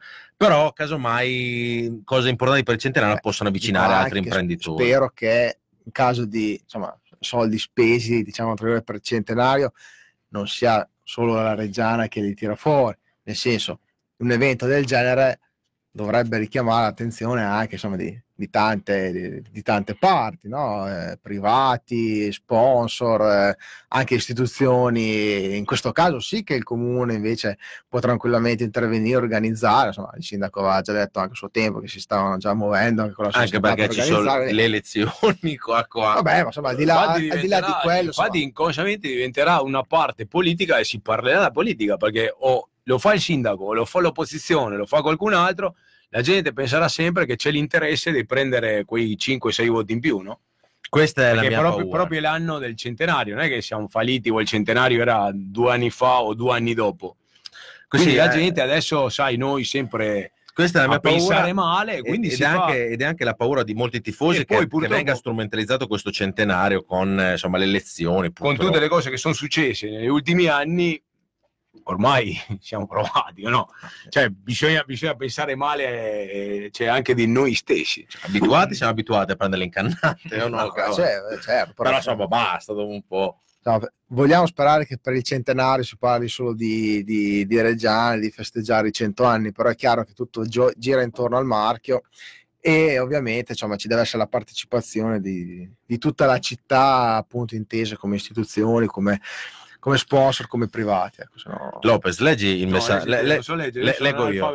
Volevo far leggere il messaggio da tuo marito, ma lo leggo io. Grande Eli che ci scrive: Elisa Lampugnani, se torna il marchio è d'obbligo festeggiarlo. Obbligo con maiuscola. eh. Obbligo, ma è giusto. Oh, Quando lei li scrive con maiuscola vuol dire che È incazzata. è incazzata. Eh, lo sapevo. Quindi la gente, io traduco in diretta D'obbligo. è d'obbligo. d'obbligo Eh, festeggiarlo, ma con gente famosa che ami la Reggiana. Se non torna il marchio, non c'è nulla da festeggiare. nulla maiuscolo, quindi Nulla, Nulla ma- maiuscolo. nulla maiuscolo. Nulla maiuscola. Nulla maiuscolo. il Quindi, brava Eli, insomma, è un po' Vabbè, quello che penso. Gente famosa, tra virgolette. Noi saremo famosi, tra virgolette. No, esatto, poi non. Saranno famosi, fa- facciamo una trasmissione, saranno famosi per il centenario della Reggiana. Quindi, saranno, perché pensare a personaggi famosi, anche cantanti, che, quindi se a volete cui can- piace la- eh, che hanno espresso in anni Zucchero, pareri su... basta. Sì, eh, zucchero un po'...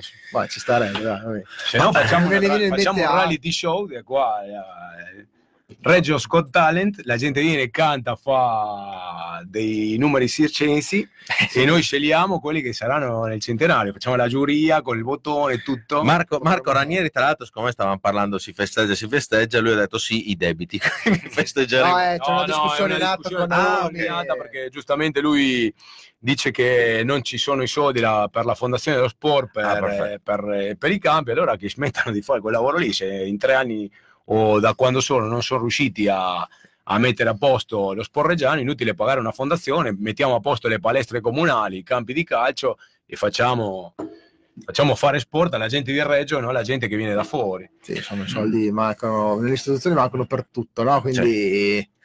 No, ecco, la, la paura è- che hai detto te prima Lopez è un po' anche la mia, un po' di molti tifosi, di quella che non venga strumentalizzato questo centenario della Reggiana per avvicinare insomma, i tifosi della Reggiana a, una a, a politica, che sia di destra che sia di sinistra, perché dopo, casomai, dopo finito il centenario, ci troviamo con la politica che se ne lava le mani come se ne lava avevamo un'altra volta in Serie D che Sempre, non tratto tra privati.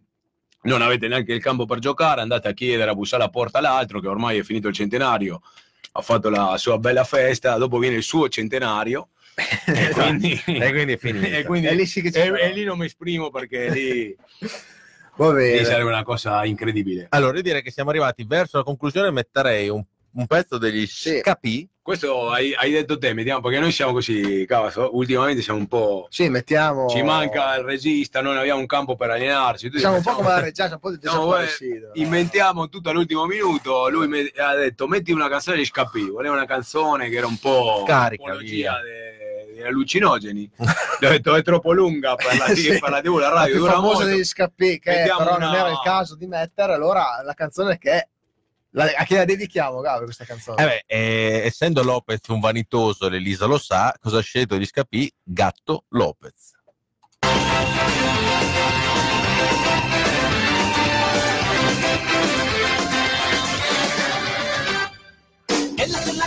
Pudo elegir, entre escombros y basuras tuvo que vivir. La calle le hizo y se rebeló. Y es que el no hay dinero. Su madre callejera, su padre se ames. Tiene 20 hermanos sin carabanchel. Busca en la basura algo que comer. Y es que el tío no hay dinero. Pero que es especial. Este cachorrito ya bailaba ska. Sus botas, su chaleco, su forma de andar. No está domesticado, es un gato ska. Sigue, sigue, sigue, sigue, sigue, sigue. Sigue, sigue, sigue, sigue. López. Sigue, sigue, sigue, sigue, sigue, sigue, no. Sigue, sigue, sigue, sigue. Resiste López.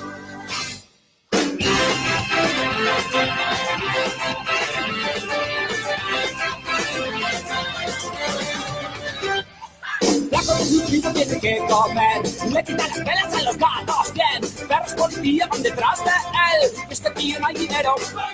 La sociedad catuna no le quiso entender. Por eso se revela y grita que le den. Es un reflejo claro de la sociedad. Y es que tío no hay dinero. Lo que es algo especial. Este cachorrito ya bailaba ska. Sus botas, su chaleco, su forma de andar. Está domesticado mala libertad. Sigue, sigue, sigue, sigue, sigue. Sigue, sigue, sigue, sigue. Resiste López. Sigue, sigue, sigue, sigue, sigue, sigue, no. Sigue, sigue, sigue, sigue. Resiste López. Sigue, sigue, sigue, sigue, sigue, no. Sigue, sigue, sigue, sigue. Resiste López. Sigue, sigue, sigue, sigue, sigue, sigue, no. Sigue, sigue, sigue, sigue. Resiste López.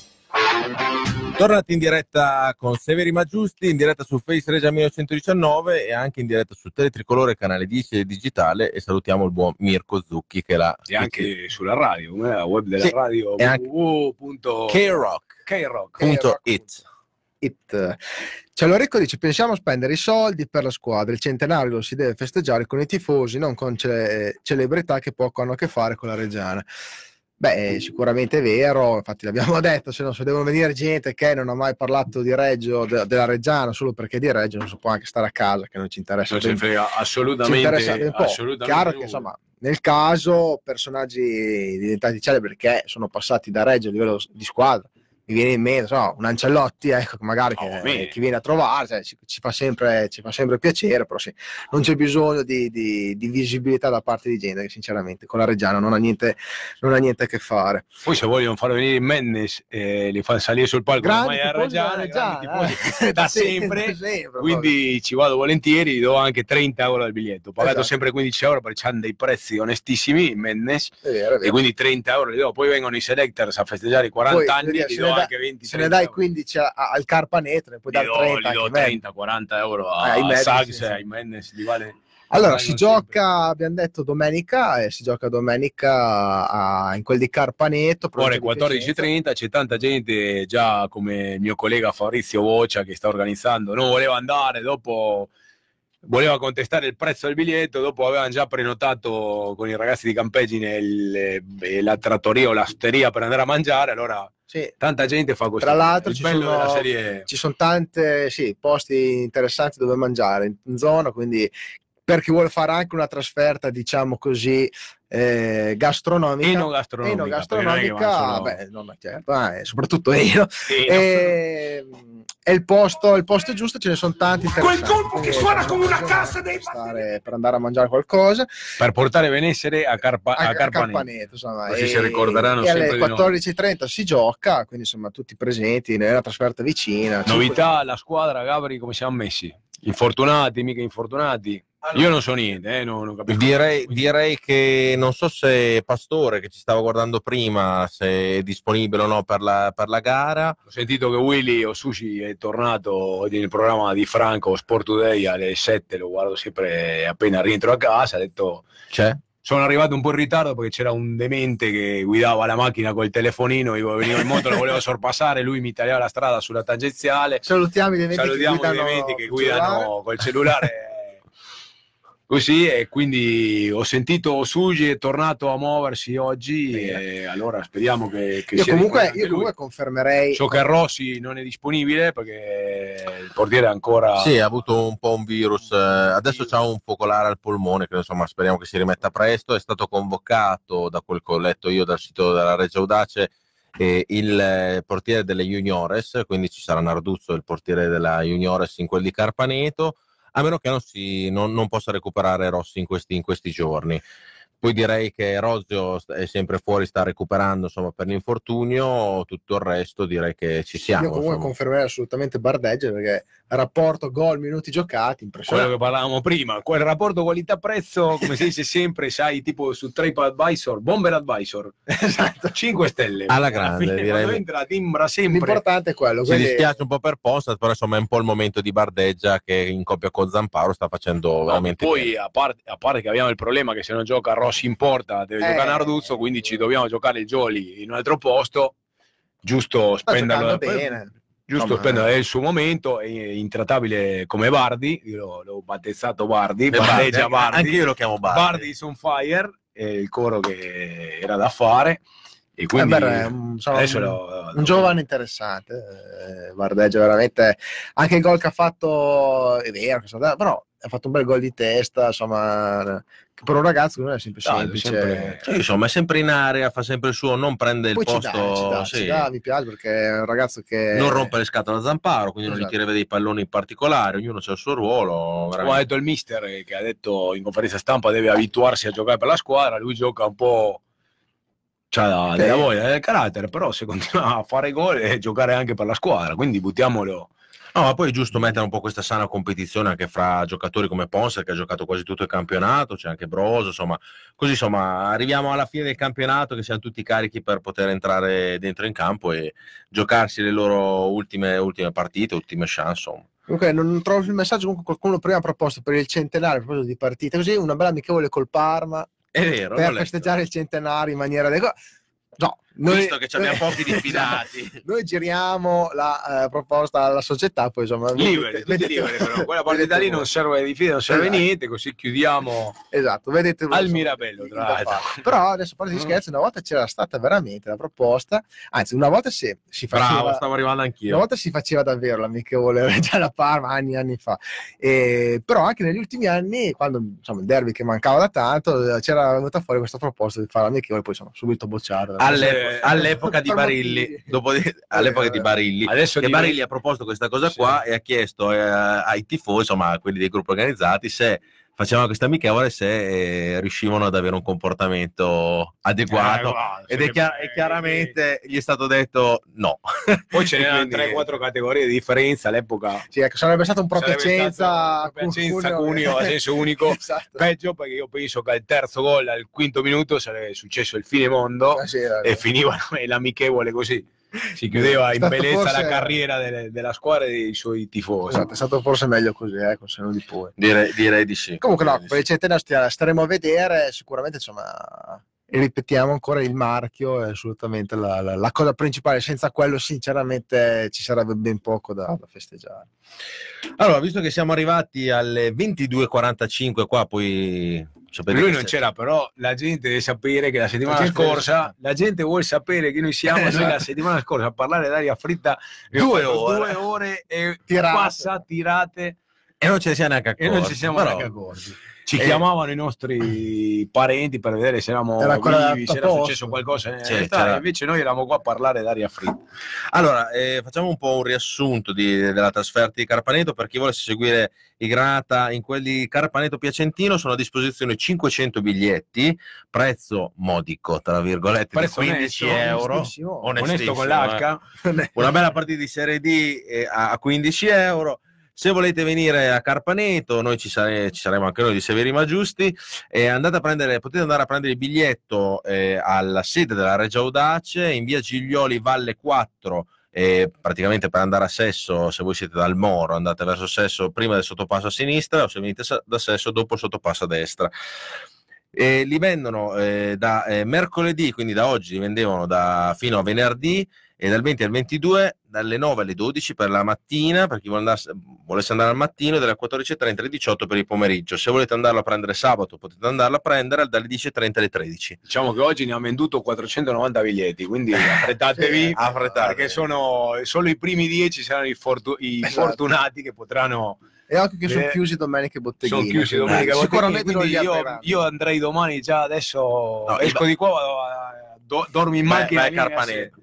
No, Poi i- lavoro lì dietro. Diciamo quindi- anche che i, i ragazzi eh, con l'età inferiore ai- dai 14 e l'età inferiore ai 14 anni entreranno gratuitamente, quindi i botteghini secondo Io noi bella si apriranno. Io, io, io manderei 500 minorenni, riempi il settore e tu la guardi da fuori perché sicuramente sarà Ci come quello stadio lì dei... Così gliela piantiamo in quel posto Così per andiamo, il eh, bisogna bilancio. riportare i bimbi allo stadio, noi li riportiamo, Tom. Ah, bene, va. 500 Ormai- bambini di 14 anni. Le abbiamo fatte tutte. Ah, facciamo anche. Le- aiutiamo queste società di. Serie D che fanno. Eh, a me la no, cosa che mi fa pensare è che sempre che abbiamo speso 15 euro le abbiamo prese in quel posto.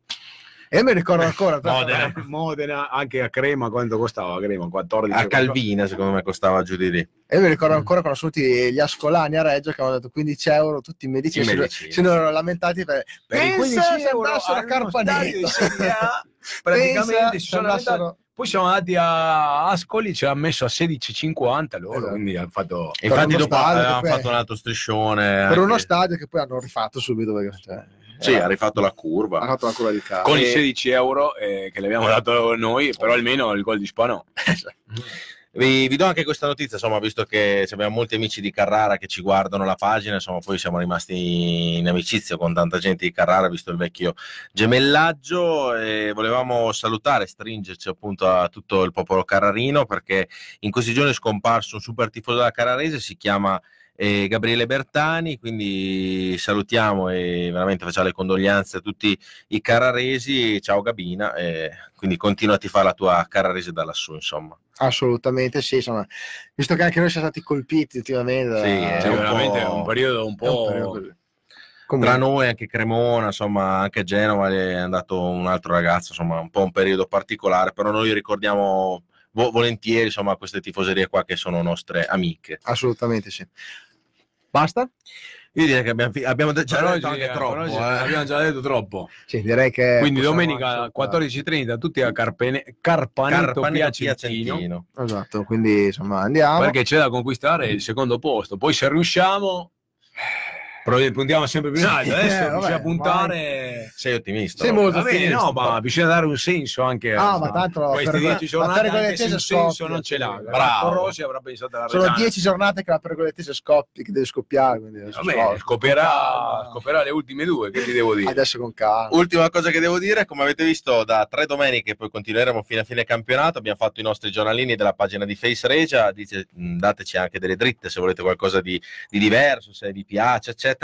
Tenetevi tutti i giornali perché, visto che abbiamo degli sponsor che ci pagano eh, le spese diciamo, dei giornali, se riusciamo a raccimolare qualcosa vorremmo fare un regalo a chi ha creduto in noi, chi tiene il giornalino, quindi a fine campionato premieremo uno o due ragazzi. eh, Voi collezionate con le maglie. adesso perché per il 200 anni della Reggiana Esatto. tutti quelli che si presenteranno Ecco. con I tutti i giornali dei 200 di questi 100 anni vinceranno una Oh, maglietta. premi. Regaleremo una maglietta. ecco. Tu No. gliela regaliamo. Mi Ecco, regalo una maglietta. Regalo, Gli, gli sì. dirò a mio, al mio nipote di regalare una maglietta. Comunque, no, veramente teneteli perché entro la fine del campionato chi avrà tenuto tutti questi ci manderà una foto. Insomma, pescheremo qualcheduno che gli regaliamo una maglia originale, quindi la pagheremo noi. Bene, allora siamo, siamo arrivati alla fine e ovviamente l'appuntamento è dal vivo domenica alle due e mezza a Carpaneto e ovviamente per risentirci ovviamente mercoledì prossimo, no? Direi di Certo. sì, se, se ci siamo tutti, se la, se la partita va bene. Ma sai che qua è un casino, eh, ogni settimana. Ci saremo anche se dovessimo Ci siamo sempre sì, stati, no, anche sì, quando abbiamo fatto schifo. Anche perché se avessimo dovuto esserci solo quando vincevamo saremmo non ci saremmo mai stati. Que- Durava due puntate, due Esatto. puntate, invece siamo Avre- alla puntata già Sì, un anno e mezzo. Avremmo due. dovuto chiudere i battenti a ot- mi no, continuano a saltare, mi, mi Esatto. saltano su Facebook un anno fa. Un anno fa eri con Ayman Napoli, un anno fa Eh, un anno fa eravamo. eh. Era- eravamo. Eh, va bene. Allora, Allora, dai, siamo arrivati alla conclusione, 22.52, direi che abbiamo tirato abbastanza. E come ultima canzone vi lascio La Pavera, che è una canzone che hanno fatto i quadretti in broad, che abbiamo messo anche sul nostro Face Regia, molto carina, parla un po' di questi tiri che si facevano quando eravamo giovani e si Eh. stava al campetto fino a tardi, insomma, bello, dà una, una ri- rivisitazione carina del passato. Grazie mille Cavaz, grazie, a voi, scusate il ritardo, ragazzi, i documenti adesso ci sono. prossima volta Il 10 transfer è minuti arrivato, prima. il Grazie a tutti. Grazie Lopez, eh, come sempre il tuo No, apporto qua è, Impeccabile. è impeccabile. Grazie, grazie, Vi saluto anch'io, sono Gabri. commosso. Grazie soprattutto a Mirko Zucchi che ci sopporta ogni mercoledì perché Adesso lui è là letto, amico, in quel di. Teletricolore che è là che ci guarda e ci sembriamo massafani. Tipo. chiudete che devo andare a casa, quindi Mirko, buonasera. Grazie a tutti, ragazzi. Ciao Mirko e grazie a tutti. Ciao, ciao, ciao, ciao.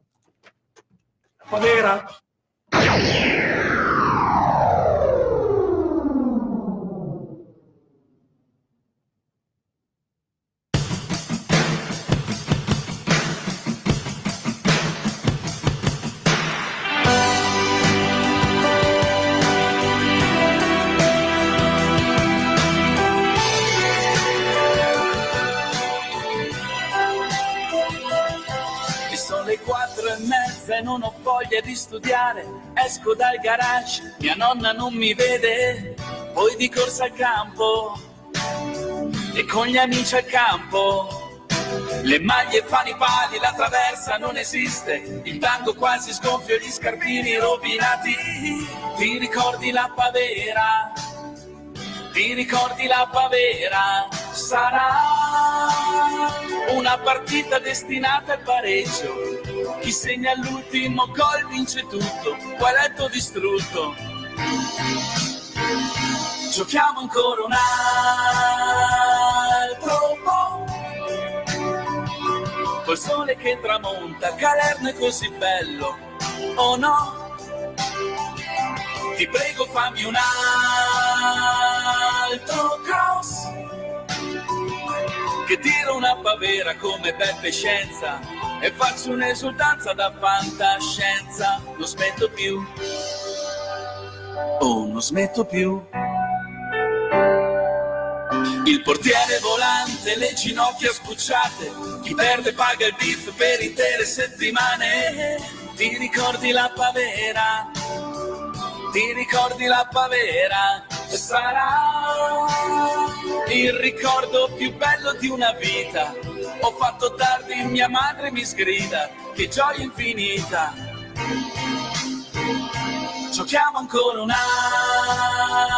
altro po' al tramonto Reggio Emilia, sei una meraviglia, oh no? Ti prego fammi un altro cross. E come una pavera di Dario Morello Il gol della vittoria è il Mirabello. Non smetto più. Oh, non smetto più. Non smetto più